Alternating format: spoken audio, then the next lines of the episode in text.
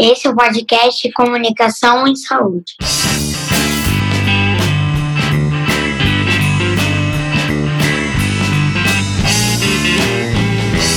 Opa, gente! Esse é o primeiro podcast nosso do GT de Comunicação da Sociedade Brasileira de Medicina de Família e Comunidade. Hoje a gente está reunido aqui para conversar sobre a questão da Covid-19. O que a gente quer discutir é a questão das narrativas. Né? Então a gente vai discutir o uso da medicina narrativa e das narrativas em saúde nesse contexto atual da pandemia. O que, que tem mudado, o que, que não tem, diversos aspectos sobre isso. E que cada um de nós se apresentasse. Eu e Carlos a gente vai atuar como moderação, mas eu queria que Bruno, Carol e Alfredo começassem se apresentando apresentando, por favor.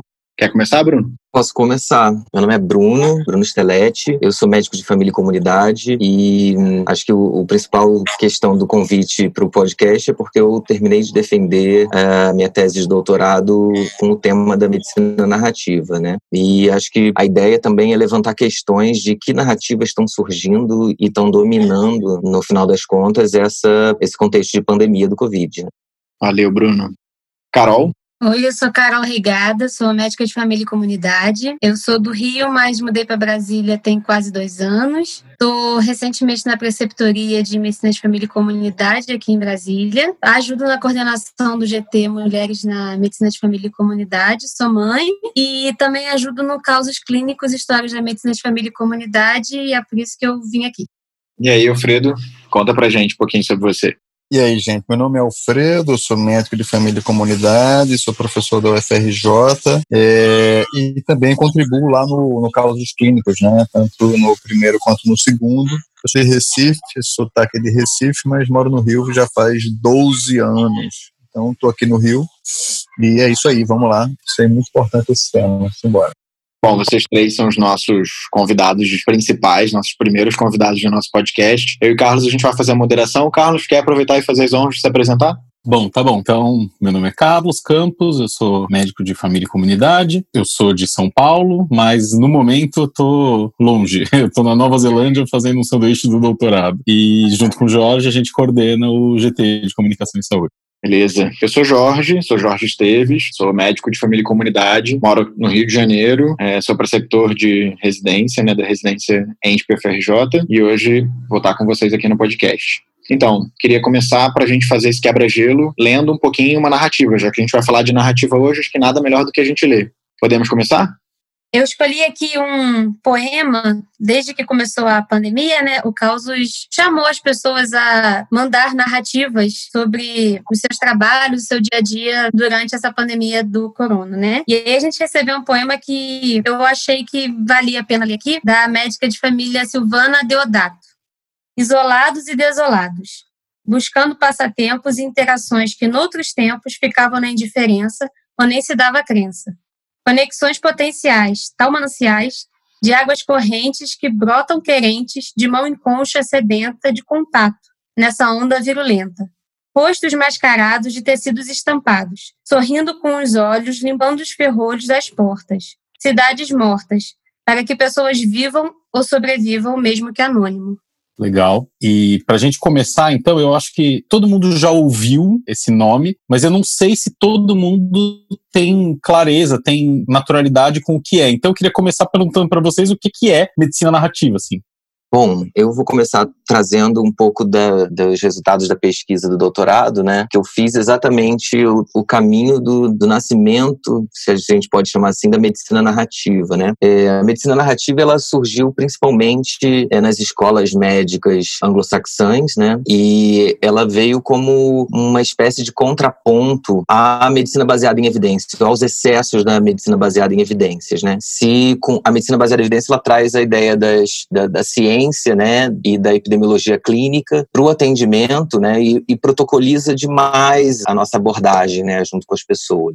Como contraponto à medicina baseada em evidências, surgiu no final dos anos 90 a ideia de medicina baseada em narrativas, ou medicina narrativa, como foi chamada pela principal autora do campo, que é a Rita Charon. E é muito usado, né, assim, dentro do, da educação médica, na tentativa de estimular os alunos a interpretarem efetivamente o que, que os pacientes trazem, suas histórias, para além da, do sintoma, né? A medicina narrativa ela também está num, num, grupo de movimentos como a medicina centrada na pessoa, né? A medicina integral que também busca exatamente isso, trazer para o atendimento clínico para a clínica outros aspectos que são os aspectos subjetivos, os aspectos da história da pessoa que não estão é, associados diretamente ou somente com o sintoma. Quando a gente está ouvindo o paciente, a gente interrompe muitas vezes querendo usar um filtro, né, de ouvir exatamente quanto foi a temperatura da pessoa, né, e não permite que ela traga a história dela e a experiência dela de adoecimento propriamente dita. É óbvio que o arcabouço teórico da medicina narrativa ela vai muito atrás, né, assim, ela vem da antropologia médica com a ideia de illness, disease, ela vem também da literatura, né, dessas interfaces entre literatura e medicina, com aquela ideia bem antiga, de certa maneira ainda usada, é, de que os alunos precisavam ler literatura ou ler as histórias e que esse exercício de leitura traria um,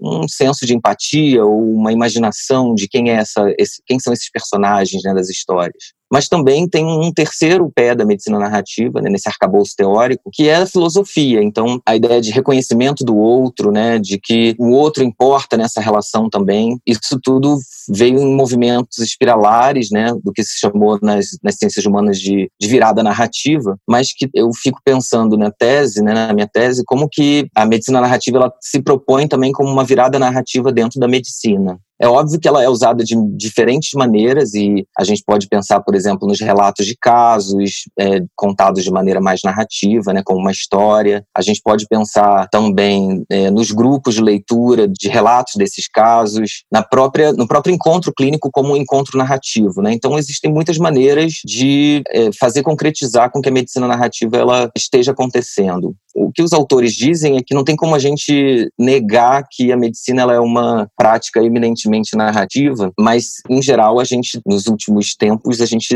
nega muito a, história da pessoa, né? E com o movimento da medicina narrativa isso passa é uma, uma aposta de que a gente vai passar a valorizar mais isso, com contras e contrapontos, né? Que aí o título da tese também faz a brincadeira disso, né? É, será que é possível então a gente criar e, e construir uma medicina que é capaz de conciliar as evidências científicas com um encontro clínico narrativo? Então, são perguntas que a gente também foi levantando durante essa trajetória do estudo. Mas acho que para começar pode ser por aí e ouvir o que, que os outros também têm a dizer.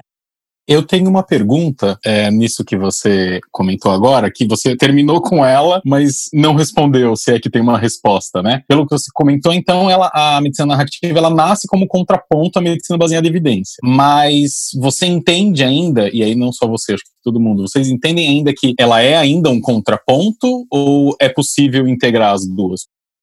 Existem diferentes correntes dentro dos teóricos da medicina narrativa, né, e dos estudiosos dela, assim. Existe uma ala que ainda reforça esse lugar de contraponto, né, de que tem que fazer a crítica, independente de qualquer coisa, e há uma ala de que esse poder biomédico precisa, na verdade, estar tá mais poroso e é preciso tentar conciliar essas coisas, né. Então, vai depender de, de cada linha de, de autores, né, assim. A gente sabe que o poder da biomedicina dentro dessa racionalidade, né, da clínica, ela tende a valorizar a questão dos sintomas e das evidências científicas e de diminuir muito a história da pessoa e essas narrativas que são trazidas pelos pacientes, né?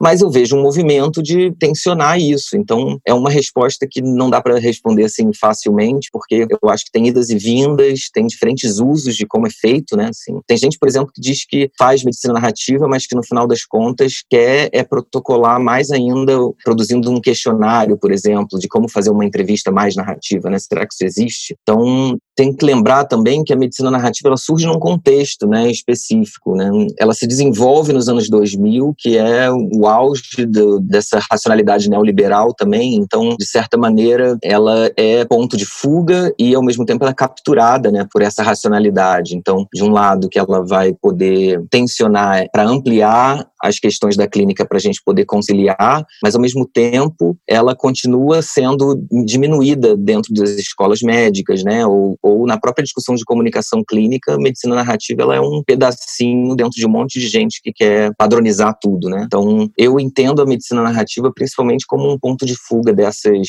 dessas capturas, assim. Carlos, é, pensando nessa ideia que o Bruno está falando, essa coisa de contar história, pensando assim nessa coisa de medicina baseada em narrativa, medicina baseada em evidência, a contação de história, ela é assim milhares de anos anterior à ciência como a gente entende. Né? A gente teve que separar muito do que, que a gente queria entender que era medicina e do que se virou a medicina depois da construção das universidades, da usurpação da sabedoria popular para entender a medicina. Eu acho que essa questão da contação de história, que vem de histórias orais, né, que, enfim, não é nada mais importante para a pessoa do que falar do seu profundo adoecimento, do seu profundo sofrimento. É uma questão muito forte isso dentro da vida da pessoa, e a vida da pessoa é a vida de narrativas, né, de coisas que acontecem e você conta histórias para o outro. Então, essa, essa questão da medicina baseada em narrativa, baseada em evidência, é, eu lembro muito como o, o, o, Rio Maracanã, na Grande Tijuca, quando ele foi afunilado, afunilado e afunilado, e a cada ano rola uma enchente gigantesca que faz com que todo mundo fique perdido. Então, esse sentimento de estar tá perdido durante um cenário ambulatorial, quando a pessoa começa a falar coisas que não entram é, nas valas do pensamento médico que a pessoa aprendeu e decorou, decorou, decorou para aplicar, o médico fica completamente perdido. O que mais me, é, me admirava no cenário ambulatorial, e é por isso, uma das causas que eu, tenho, eu e fui atrás de medicina família e comunidade e não fui ser intensivista de UTI, é porque eu vi uma riqueza muito grande na história da pessoa, assim, no que a pessoa falava, isso eu sempre fui um bom ouvinte. Então, assim, eu acho que para ser médico de cenário ambulatorial, você precisa ser um ótimo ouvinte. Então, essa coisa da, da medicina baseada em, em narrativa, eu acho que é nada mais é do que uma tentativa de trazer coisas, elementos e arcabouços teórico-metodológicos que a medicina decididamente extirpou do seu currículo como não valoroso. E aí a gente se perdeu muito com isso. Então, assim, é óbvio que já existe da filosofia a questão do significado, da heurística em relação ao conjunto narrativo, e essa questão de você não conseguir valorizar coisas que ajudariam, inclusive, no que a medicina coloca como valor de diagnóstico, enormemente. Então, se você deixar a pessoa falar, já sabe disso numa consulta ambulatorial, a chance de você é, não deixar ela falar, a chance de você ter um vínculo com a pessoa e a chance de você entender realmente o problema da, da pessoa e de uma forma completamente científica e baseada em evidências, conseguir categorizar em que eixo do pensamento médico clínico ela está é, diminui muito se você não valorizar a história em si como uma contação de história na beira do fogo indígena de tribais de milhares de anos atrás de sociedade pré-agrícola. E assim, de um ponto de vista prático, eu também não vejo como fazer medicina baseada em evidências sem conseguir ouvir a narrativa de quem está ali na sua frente, né? Querendo ou não, se você só quer usar a melhor evidência científica disponível, você só quer reforçar um poder superior que a medicina tem para escolher a vida daquela pessoa, né? E quando a gente fala de ouvir as narrativas que chegam, a gente quer tentar escolher o melhor em conjunto com aquela pessoa. Assim como eu vejo com algum estranhamento, e aí é uma visão também de quem não estudou tanto quanto o Bruno, é essa tentativa de legitimar a medicina narrativa pelo biologicismo que às vezes também acontece, né? Então, não vejo tanto como fatores oponentes, mas como é uma necessidade de casar duas visões de mundo que, que não estão é, contrárias, né? E a, eu vejo também que, às vezes, a medicina narrativa, ela é uma dificuldade no sentido de que ela não pode ser massificada. Assim, não dá para você pegar o resultado de um paciente e replicar para toda uma população se o risco dele for acima de tal, né? É uma coisa mais artesanal, é, uma, é um desenvolvimento de habilidades que precisa de de mais um ombro a ombro, de tempo, de, de trabalho, e isso nem sempre é fácil de ser conseguido, né? É, eu fiquei pensando também, assim, corrijam se eu estiver errado, né? A narrativa mexe comigo muitas vezes quando eu estou durante um atendimento e eu quero conhecer melhor a história da outra pessoa que está ali na minha frente. E por vezes eu tudo que ressoa depois da consulta na minha cabeça, a narrativa me ajuda a organizar meu pensamento e meus sentimentos. É, nesse contexto agora de pandemia, a gente percebe que as coisas estão diferentes. Talvez elas não voltem ao jeito que era antes, provavelmente não vão voltar. E aí queria trazer um pouco essa questão da comunicação, assim, como é que vocês têm têm, têm visto, né? na prática de vocês, essa relação com a narrativa, nesse contexto em que a atenção primária, de uma certa forma, é, não está atendendo da mesma forma ou recebendo da mesma forma as pessoas na unidade. E muitas vezes, quando recebe, é bem paramentado ou bem de forma, num cenário, diria, no mínimo diferente, né, o atípico. Queria ouvir um pouco vocês, como é que vocês têm visto essa relação dessas questões narrativas e da comunicação nesse cenário atual. O que, que vocês acham sobre isso? Bem interessado em ouvir um pouco. Eu vou trazer um pouco algumas reflexões que eu tenho feito, né, do que que é, tem surgido dessas narrativas é, nesse contexto da pandemia, né. Primeiro, com certeza, há um domínio de uma narrativa estatístico-epidemiológica, né, assim, saindo um pouco desse ambiente do, do consultório, né, do atendimento propriamente dito. Definitivamente, a narrativa da epidemiologia é a narrativa dominante, né. Então, essa contabilidade de casos, de mortes, né, que por vezes as notícias fazem até parecer uma situação de um placar sobre qual país país está melhor ou pior, ou está ruim ou pior, né, nessa situação. Quase que numa espécie de, de competição, quem está conseguindo enfrentar melhor ou não a, a, pandemia, né. E essa competição, ela, ela às vezes está bem afeita também a esses tempos neoliberais, né, de, acontece efetivamente como um, uma situação de desvio de respiradores, por exemplo, ou de equipamentos no mercado, né. Então há uma competição entre os países. Há uma, um retorno também é, esquisito que eu olho com cuidado para essa ideia de grupo de risco que surge novamente, né? E que os gays, por exemplo, já vivenciamos essa situação, né? De, de se sentir em grupo de risco. Eu fico pensando, por exemplo, como que são as narrativas dos velhos que estão agora colocados como grupos de risco ou grupos vulneráveis, né? E essa ideia de grupo de risco, por exemplo, surge numa narrativa também perversa, né? Porque o grupo de risco não está mais falando de uma prioridade de ações exatamente, mas numa situação de escolha de respiradores, o grupo de risco vai sair perdendo né? Então, como que essas narrativas da epidemiologia, elas acabam também reproduzindo estigmas, né? Então, se há uma, uma dominância dessa narrativa biomédica, epidemiológica, estatística, é, por que que as outras evidências que não são as biomédicas, por exemplo, as evidências das ciências sociais e humanas, também não estão sendo utilizadas na formulação de políticas, né, no contexto da pandemia? É, essa é uma questão para mim, assim. Outras narrativas que surgem nesse contexto também são essas narrativas econômicas ou narrativas sobre economia da morte, né? Que aí os teóricos da, da necropolítica e da biopolítica estão se revirando, tentando trazer luz e dar significado a isso tudo que está acontecendo. Há com certeza que já entra no nosso próprio linguajar as narrativas de guerra, né? Narrativas de guerra-pandemia, a questão do combate, da linha de frente, do fronte, hospitais de campanha, dentre outros, né? Assim, isso também não recupera uma ideia uma espécie de neossanitarismo né, da, da, saúde pública do século passado, né, a questão do combate às, às, epidemias e agora a pandemia. Surge também as narrativas de heroísmo, com essa história de aplaudir os profissionais e de... É óbvio que isso massageia o ego de muitos, né, mas essas narrativas de heroísmo, às vezes, soam... trazem um quê messiânico para o nosso trabalho do dia a dia, que é problemático, né, a quem goste, mas ao mesmo tempo em que a gente vê as políticas dos últimos tempos precarizadas precarizando o nosso trabalho, sucateando o SUS, mas quando tem uma pandemia a gente faz, a gente produz narrativas de heroísmo, né, também.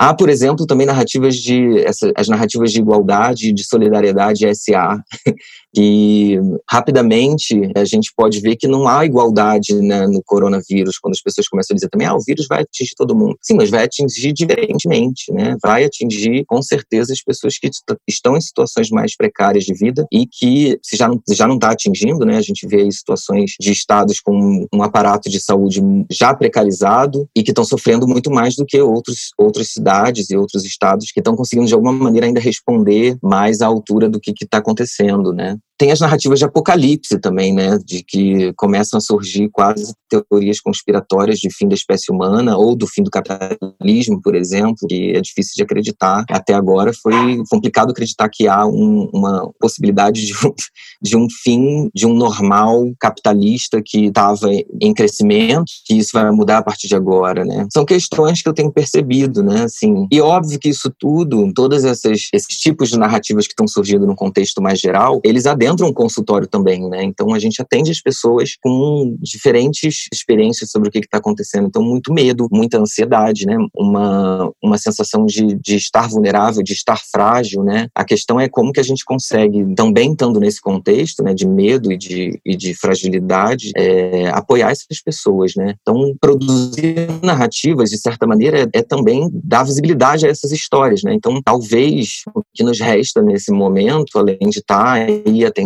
e, e tentando dar significado a tudo isso, é dar visibilidade a essas histórias, né? Eu acho que o Causos Clínicos acabou conseguindo fazer muito bem nessas últimas semanas, quando fez o, a série Por Trás das Máscaras. É, eu achei interessante que, em geral, a gente recebe narrativas em primeira pessoa, né? Mas muitas vezes é, é uma primeira pessoa falando da outra, falando de uma outra pessoa. E né, nessas narrativas tem vindo muitas angústias, e são angústias do outro que toma para si. Então, sai de si a angústia de estar isolado, a angústia de não ver seus parentes, a angústia o medo de passar para a família, medo de não ser capaz de ter uma resposta na hora que chega alguma coisa mais grave, a dificuldade de ver um paciente que é, é grupo de risco, mas que precisa trabalhar, e aí como é que ele vai comer. Essas narrativas que, que vêm aparecendo, elas acabam reverberando muito no que nós do Causas também temos conversado no grupo né? E para mim, assim, o que não está aparecendo tanto, mas que está na entrelinha, eu posso estar tá errada, né? Mas eu vejo muito uma negação das coisas, assim, uma necessidade de não ver tudo o que está acontecendo.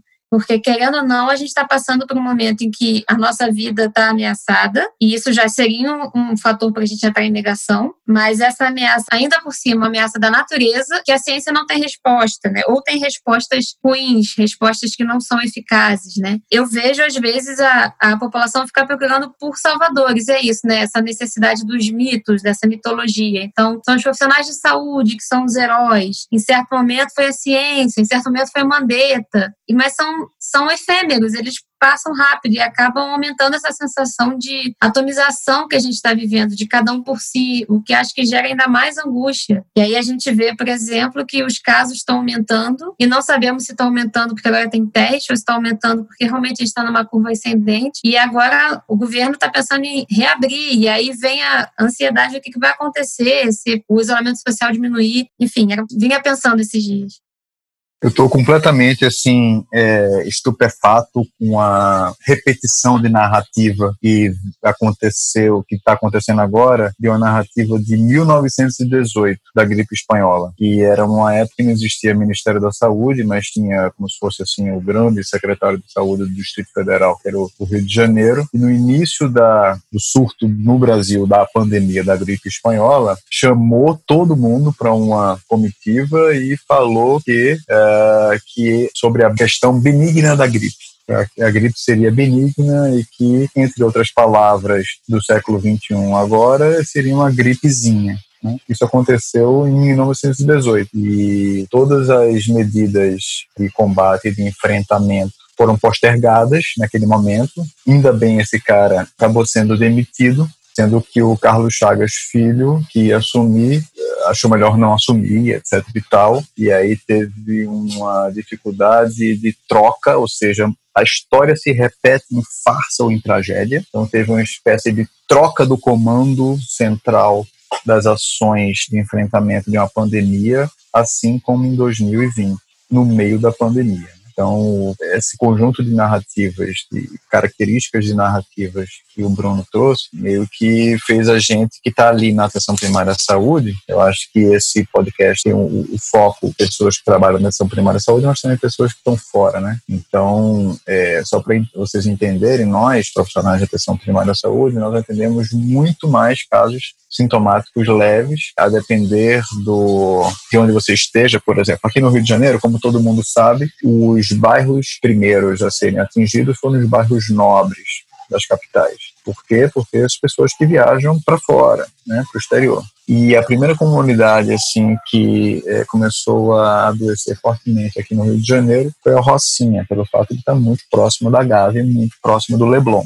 Era, era o bairro mais com mais casos no início da, da pandemia no Rio de Janeiro. né? Então, assim, é claro que existem diferenças. Lá a gente está tendo muito mais casos graves do que eu estou tendo ainda lá no, no, perto do Morro do Andaraí, onde eu trabalho, na zona norte do Rio de Janeiro. Mas é aquela coisa de ficar esperando o tsunami chegar, mas enquanto isso a gente está tendo muitos casos sintomáticos leves. E as pessoas chegam, é, muitas negando a questão. Né? Eu vejo que a, o olhar do paciente no final da consulta é do tipo, eu tenho corona ou não, mas ele não quer falar sobre isso. Sabe como é que é? É como se fosse um, o câncer que a gente entende do século XX, século XXI. Né? A gente não fala nunca a palavra câncer. É, e outra coisa que eu estou vendo também é essa coisa do medo absoluto. Eu atendi um paciente quando foi ontem, é, ontem foi quando, meu Deus? Segunda-feira, não, quarta-feira, ontem. Ele não conseguia falar. Quando eu peguei o dedo para ver oxímetro, fui aferir pressão, etc e tal, ele estava gélido, assim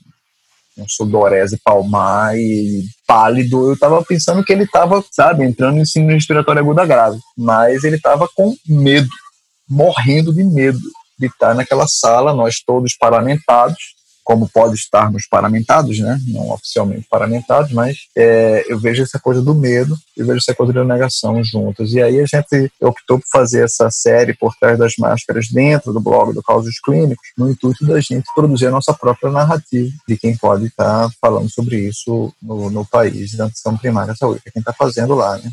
Eu fiquei pensando assim que no, no blog do, dos causos clínicos vocês recebem, em geral, os textos, né? São produções de, de médicos, médicas e médicos, né? Eu fiquei pensando também que se a narrativa nesse cenário atual, vocês trouxeram as narrativas em disputa também, né? Que eu acho bem importante. Mas eu fiquei pensando se as narrativas nesse cenário atual, elas podem de alguma forma mitigar, né? Que é uma palavra que tá muita gente usando, mas ou amortizar é, esse sofrimento, esse medo, esse que também está presente em nós. Eu fiquei pensando nesse uso também também. E aí, trazendo um, um, um relato rápido, né? Ontem eu vivi um, um, dia pesado e os pacientes estavam muito graves e tive uma sensação de estar no, no alto da curva. E precisei, de fato, escrever, porque estava com uma demanda de organizar um sentimento que, que a narrativa foi uma ferramenta para mim. Mas eu queria saber de vocês como é que vocês têm visto isso, assim, na prática. E também quais são, se isso é potência, se não é. Como é que vocês estão vendo essa questão do, do uso das narrativas pelos profissionais também? Eu acho que é, quando a gente vai estudar esses teóricos da medicina narrativa, né, eles dizem que, por exemplo, é, a narrativa ela dá sentido, né? Quando a gente constrói uma história em, em formato de narrativa, né, ou quando a gente, como o Alfredo estava dizendo, né, da, da, contação de histórias, a gente está dando sentido para uma dada realidade, né? E tem histórias que são muito difíceis de contar, né? Histórias que às vezes precisam ser contadas para serem lembradas depois, né? Então eu penso que a produção de narrativas ela ajuda com certeza a dar um sentido, a, a produzir significado para essas situações dos atendimentos e do que está acontecendo para fora do consultório também, né? Eu acho que é fundamental como estratégia de é, de se pensar o que está acontecendo, de refletir. A narrativa, quando a gente conta uma história para uma pessoa, ela pega de diferentes lugares, né? Assim, ela produz sentimento, ela produz emoção, ela produz memória, né? A gente lembra de histórias nossas quando a gente está ouvindo histórias dos outros. É, a gente se coloca no lugar, se é que imaginativamente a gente pode dizer isso, né? Então, é uma espécie de, de compartilhamento de situações em que a gente está vivendo no dia a dia e que isso ajuda a dar visibilidade a isso, né? Assim, a esse medo, a essa ansiedade, a essas situações que as pessoas estão trazendo. Então, eu certamente há uma potência nisso. Por outro lado, eu, eu, eu, vejo também essa mediatização das narrativas, né, de certa maneira, que também ficam é, complicado também, porque acaba virando uma espetacularização uma. coloca no, a história num status de que ela parece também um pouco fora da realidade, né? Então eu acho que também é uma faca de dois gumes, assim, né? Então, ao mesmo tempo que eu percebo como uma ferramenta potente, ela também ela, ela é capturada rapidamente, né? Então há uma profusão de contação de histórias que às vezes elas só estão reiterando essas, essas narrativas dominantes que eu citei aqui, por exemplo, né? Então talvez eu fique interessado em ouvir as as histórias do, que não estão tendo visibilidade, né? Ou que acaba que nessa disputa de narrativas elas ficam mesmo histórias perdidas, né? Por exemplo, como que os indígenas, por exemplo, estão percebendo essa questão do isolamento? Será que é possível pensar em isolamento na cultura indígena? Né? Então a gente vê que ainda narrativas elas ainda estão num, num, reproduzindo de certa maneira uma um lugar muito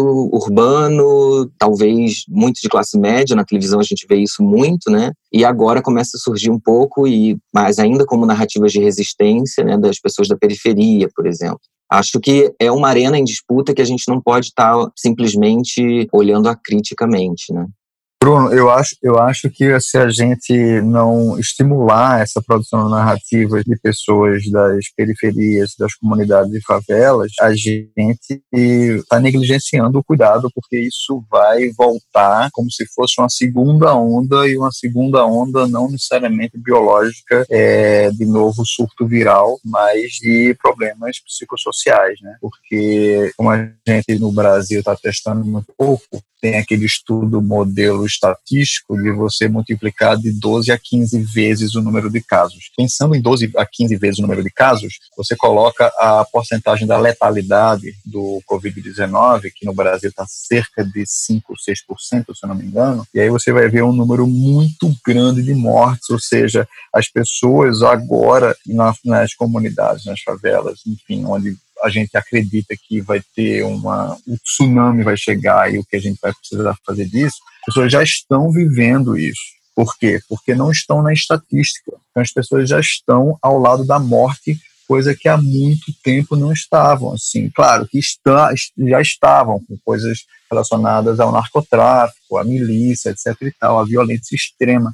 Mas adicionando isso, essa carga de você lidar com a morte ao seu lado, que a sociedade ocidental não está é, pronta para isso. As pessoas ainda morrem nos hospitais, mesmo não tendo indicação de ficar é, na UTI por seis meses, um ano. Isso acontece na classe média, isso acontece na periferia. Então as pessoas estão morrendo ao seu lado, seus amigos estão morrendo. Isso está acontecendo. Eu estou num grupo de, de, de WhatsApp é, de pessoas da, da comunidade do Morro do Alemão, né? O pessoal do, da clínica da família Zilda Arnes, junto com o programa de educação trabalho da PET Saúde pela UFRJ, se juntou essas pessoas. E tem uma mídia chamada Voz das Comunidades, né? Quem não está seguindo no Twitter ou vai atrás do Instagram, vá atrás, porque é uma das mídias mais potentes de favela comunidade que eu conheço, que é lá no Complexo Alemão, do René e do Raul, e que eles estão abrindo essa voz para as pessoas que estão lá né, no, no, Morro do Alemão diante do caos da morte ao seu lado. Então, eu acho que quanto mais abrir essa narrativa, quanto mais a gente agora é, atentar e escutar ativamente esse sofrimento e fazer alguma coisa com ele, depois haverá um novos surtos, um surto grande que vai vir, que vai ser desse sofrimento psíquico, né? Eu tive a sensação nos textos que a gente recebeu, né? E muitos são textos que transbordaram das pessoas pela necessidade de colocar para fora mesmo, né? Uma situação completamente nova e sem apoio precedente de como eu vou agir numa situação de isolamento social, numa situação de constante ameaça, né? É, o blog, ele começou também como uma tentativa de divulgar medicina de família e comunidade, né? E no contexto atual, em que todos os jornais são muito hospitalocêntricos, CTI, respirador e tal, tal, tal, é, mostrar que a gente também está atendendo essas pessoas, também acho importante no, no sentido de fortalecer a, a especialidade, fortalecer quem está lá atendendo, não se sentir tão sozinho eu, pelo menos, atendo partes iguais de ansiedade e síndrome gripal no meu dia a dia. E aí as ansiedades são por causa da pandemia, são as mulheres sofrendo por violência em casa, é, por ansiedades que antes elas conseguiam extravasar na rua, de outras formas, em grupo, e os grupos não existem mais. E essas coisas estão aparecendo também nas narrativas. Eu fiquei super feliz, por exemplo, que a gente recebeu uma narrativa de uma residente que foi falar sobre coronavírus com população em situação de rua. E surgiu na narrativa dela essa coisa do, vou chamar de um pensamento mágico, porque a população em situação de rua faz o que para lidar com a pandemia? Não faz, não, não, lava a mão, não passa álcool gel, não isola. E aí vem o pensamento mágico de não pega em mim. Eu sou, tomo, eu bebo álcool e aí o vírus não me pega, corpo fechado e tal, né? Assim como tem outras narrativas que eu não tô, eu não vejo talvez seja um viés meu, mas, por exemplo, os técnicos de enfermagem, eu vejo que a maioria do, das fatalidades em saúde são de técnicos de enfermagem, e querendo ou não, não vejo também aparecer essa voz. A gente vê muito dos médicos, os plantões, e enfim, é isso, é uma reprodução, mas acho que está sendo necessária nesse momento para angariar ajuda, parcerias. É isso que eu digo que talvez é, dar visibilidade a essas narrativas seja fundamental. A questão é o quanto que ela de fato produz, né, movimento efetivamente, assim, né? Por exemplo, na tomada de decisão política, que é uma coisa que afeta todo mundo, né? Então, no final das contas, acho que é isso. O que nos resta é contar as histórias e dar visibilidade a elas, que talvez seja uma das coisas que a gente não pode deixar de fazer nesse momento, né? Porque senão aí sim essas narrativas dominantes são as que vão ficar para sempre, né? Então, se a gente consegue fazer o registro e a divulgação e trazer no campo da visibilidade política dessas narrativas que estão invisibilizadas, né, seja, seja também um movimento político, né. Eu ia comentar aqui, eu não estou aí, é claro, por perto, mas a minha, a minha percepção é, é, bem isso que vocês estão colocando sobre as narrativas, né? Então, ontem eu vi um colega, que eu não conheço, mas um colega médico, dizendo que, de São Paulo, que os hospitais não estão lotados, que os hospitais que ele trabalha não estão lotados e naturalmente ele não diz quais são os hospitais, né? E é isso, né? As narrativas já são as de não, já passou, né? Assim, os hospitais de, de alto nível socioeconômico já já não estão mais cheios, então passou, né? E onde que estão essas pessoas, né? Assim, quem é que tá mais doente, né? Se eu não tô vendo, então não tem mais ninguém doente, quase ninguém, né? Já pode parar a quarentena, já posso voltar a trabalhar, a economia não pode parar, enfim. Acho que tudo isso que vocês colocaram aí, né? É, e também queria trazer um pouquinho, porque acho que a gente deixou todo mundo com vontade de ler o, o Causos Clínicos. Queria que vocês falassem um pouquinho mais também do Causos. Acho que é uma oportunidade para a gente divulgar, porque acho que além da gente debater todas as narrativas possíveis, eu acho que é ali também um, um espaço da gente conseguir se, é, ter uma identificação, né? Eu acho que aí tem essa identificação com esse lugar da médica e do médico de família e comunidade. Né? Queria que vocês falassem um pouquinho também. Em 2016, o Rodrigo, ele, o Rodrigo Lima, estava coordenando é, um GT da Sociedade Brasileira de Medicina e Família e Comunidade, e ele começou a identificar pessoas que gostavam de escrever em blogs ou escrever textões em, em redes sociais, escrever, enfim, e começou a chamar essas pessoas para fazer um blog para contar sobre os casos, as narrativas eh, da nossa vida como médico de família e comunidade. Porque a gente sabe como é que, são, como é, que é isso, né? Assim, para quem não sabe, para quem não é da atenção primária à saúde é, e acha que a gente atende assim, vacina, que faz prevenção, às vezes as pessoas chegam com uma unha encravada e aí no meio da consulta fala que está pensando em se matar essa, essa, essa complexidade de abordagem a gente não aprende dentro de uma linha, vamos dizer assim, do que se deve valorizar ou não do ponto de vista da semiologia clínica, né?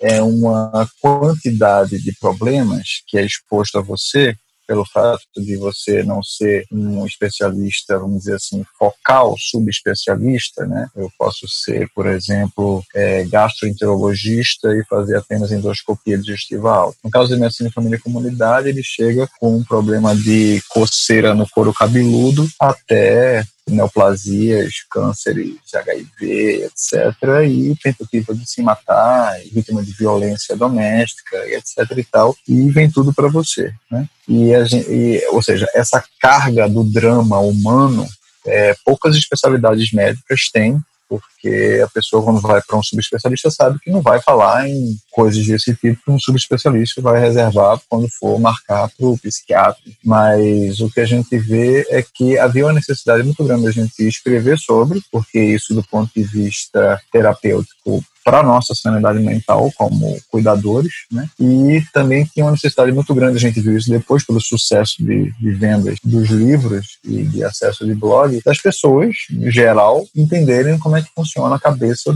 de um médico atendendo um paciente. Então, é, a gente juntou essas crônicas para o primeiro livro, que foi sobre os casos, e o segundo livro, e aí eu acho bem original, tem a ver com o próprio adoecimento do médico, ou seja, as nossas narrativas de quando adoecemos ou de quando sofremos e o que foi isso para a gente, assim, como a gente entendia a nossa, nossos próprios sintomas e sentimentos, né? E isso a gente vê que acaba não é, sendo muito diferente em relação à população que, que a gente recebe, né? De as pessoas acharem e aquela questão tinha a ver com um problema mal resolvido com o pai ou que tinha a ver com um santo que da astrologia, da umbanda, enfim, etc e tal, que que acabou resultando nesse problema. Então, cada um tem a sua forma de contar a partir do, da, do seu contexto sociocultural o que acontece com a sua vida. Isso a gente faz diariamente. Né? Então, esses dois livros estão à venda. É, não tem link, não tem site para isso, mas tem um e-mail que depois eu vou resgatar aqui e vou falar para a venda desses livros. Mas e agora a gente está fazendo essa, essa, série por trás da máscara é, dentro do blog mesmo. Então, existe um grupo de Zap, como tudo tem que funcionar, tem que ser monopólio do Mark Zuckerberg, né, nossas vidas, e é assim que a gente funciona desde 2016. O link para o blog, para alguém que ainda talvez não conheça, vale muito a pena conhecer, vai estar disponível também pra, na descrição desse podcast. É, queria agradecer a todo mundo pela participação, acho que foi muito bom. Acho que a gente ainda tem alguma chance de fazer alguma consideração final, se vocês quiserem, mas queria agradecer. Assim, acho que para mim foi bem importante entender. Acho que eu cheguei com uma ideia de que talvez muito quadrada sobre, sobre as narrativas nesse momento, né? Só sobre a fala dos profissionais na, na vivência desse cotidiano, e a gente conseguiu se conectar com um mundo muito maior de narrativas e possibilidades. Mas queria agradecer a vocês e está aberto se vocês quiserem trazer algum elemento novo e contribuição final. Eu acho que agradecer também o convite para poder contar um pouco sobre essa questão da medicina narrativa, né? Tem sido muito usado, né? Aí nos congressos a gente vê um monte de trabalho usando ferramentas ou estratégias narrativas para poder, tanto na educação médica quanto na clínica mesmo, né? Acho que se a medicina tradicionalmente ensinada era tinha esse, tem esse viés né, de que, tradicionalmente, né, o, o paciente é um objeto e que a gente tem que se distanciar para poder compreendê-lo, a gente já sabe já há algum tempo, e, e, a gente na medicina de família, a gente tem esse exercício de se aproximar para poder entender, né, de chegar perto para poder entender. E a produção de narrativas nesse sentido ajuda tanto na compreensão do médico com as suas questões, com os seus sofrimentos, né, mas também de poder olhar a história que é trazida pelo paciente de outros aspectos, né, de outras perspectivas. Essa perspectiva do mundo da vida da pessoa, né? Então, eu, ainda que olhe criticamente para a ideia da medicina narrativa, porque, enfim, esse foi a minha trajetória, né? Eu acredito na potência dela, mas não sem crítica, né? Então, acho que é isso. Eu também queria super agradecer, adorei o podcast, me senti o máximo. Na verdade, eu vejo a narrativa entranhada na vida do médico de família e comunidade, da estratégia de saúde da família, né? Mesmo se a gente não quisesse, essa coisa de estar próximo, de ser familiar, acaba trazendo as histórias por trás de um jeito que às vezes a gente se surpreende, né? Eu vou dar um exemplo muito rápido. Hoje eu trabalho com outra médica de família e tem uma terceira médica lá na, na unidade que foi renovar uma receita e leu a consulta prévia dessa médica de família. E aí estava escrito assim: é, paciente chegou suada, com o rosto molhado, disse que ficou sabendo por vizinhas que a minha agenda estava aberta e parou de lavar roupa e veio correndo para me mostrar o exame que havia feito. Porém, esqueceu o exame em casa. É, assim, ela narrou um encontro com a paciente que poderia ter sido o paciente veio mostrar o exame e não trouxe. Conduta, aguarda o exame. E, mas do jeito que ela fez, trouxe uma riqueza de detalhes e ficou um pouco engraçado, que não seria de outra forma, né? E, enfim, muito obrigada e tchau. É muito legal essa, Carol, porque você já começa a perceber algumas coisas dessa paciente, né? É, ela, ela entende que talvez aquele é a única unidade de acesso à saúde que ela possa, vamos dizer assim, é, confiar ou ter para a vida dela, né? É, eu queria também agradecer muito, gente, aqui a, o convite e dizer que eu acho que para nossa primeira experiência, a gente estava conversando antes aqui, nós cinco, é a primeira vez que a gente está na podosfera, assim, né, de podcast. Então, é, eu queria agradecer e dizer que eu acho que na primeira experiência a gente se deu bem, aí depois, sempre a segunda experiência é melhor e aí em diante a gente vai exercitando e melhorando as nossas táticas, né. É, eu queria, para terminar, não sei se vai conseguir consegui colocar no podcast, é, o Carlos Drummond de Andrade, em 1938, ou seja, prestes da Segunda Guerra Mundial, eclodir, em 39, escreveu um poema que é um poema assim muito sofrido, vamos dizer assim, de entrar dentro de um caos e o que, é que a gente está fazendo com as nossas vidas no meio de um caos. Eu acho que vale a pena a gente ler agora em 2020. Chama-se Elegia 1938. Trabalhas sem alegria para o mundo caduco, onde as formas e as ações não encerram nenhum exemplo. Praticas laboriosamente os gestos universais. Sentes calor e frio, falta de dinheiro, fome e desejo sexual. Heróis enchem os parques da cidade em que te arrastas e preconizam a virtude, a renúncia, o sangue frio, a concepção. À noite, se neblina, abrem guarda-chuvas de bronze ou se recolhem aos volumes de sinistras bibliotecas. Amas a noite pelo poder de aniquilamento que encerra e sabes que, dormindo, os problemas te dispensam de morrer. Mas o terrível despertar prova a existência da grande máquina e te repõe pequenino em face de indecifráveis palmeiras. Caminhas entre mortos e com eles conversas sobre coisas do tempo futuro, negócios do espírito. A literatura estragou tuas melhores horas de amor, ao telefone perdeste muito, muitíssimo tempo de semear. Coração orgulhoso, tens pressa de confessar tua derrota e adiar para o outro século a felicidade coletiva. Aceitas a chuva, a guerra, o desemprego e a injusta distribuição, porque não podes sozinho dinamitar a ilha de Manhattan. Carlos Drummond de Andrade, 1938. É isso aí, gente. Um beijo para vocês e valeu. Queria agradecer então a participação dos nossos três convidados. Foi muito bacana, assim. Eu acho que eu admito que eu não tinha tanta proximidade com o tema e foi muito legal. E, e é isso. Eu acho que foi muito bom. Muito obrigado a todo mundo. E eu queria só avisar as pessoas que a gente está fazendo uma série, então que as pessoas fiquem de olho para os próximos podcasts da série do GT de Comunicação e Saúde da Sociedade Brasileira de Medicina de Família e Comunidade. Obrigado a todos. Esse foi o podcast Comunicação e Saúde a edição é de Bruno Vilar, roteiro, apresentação e idealização de Carlos Campos e Jorge Esteves.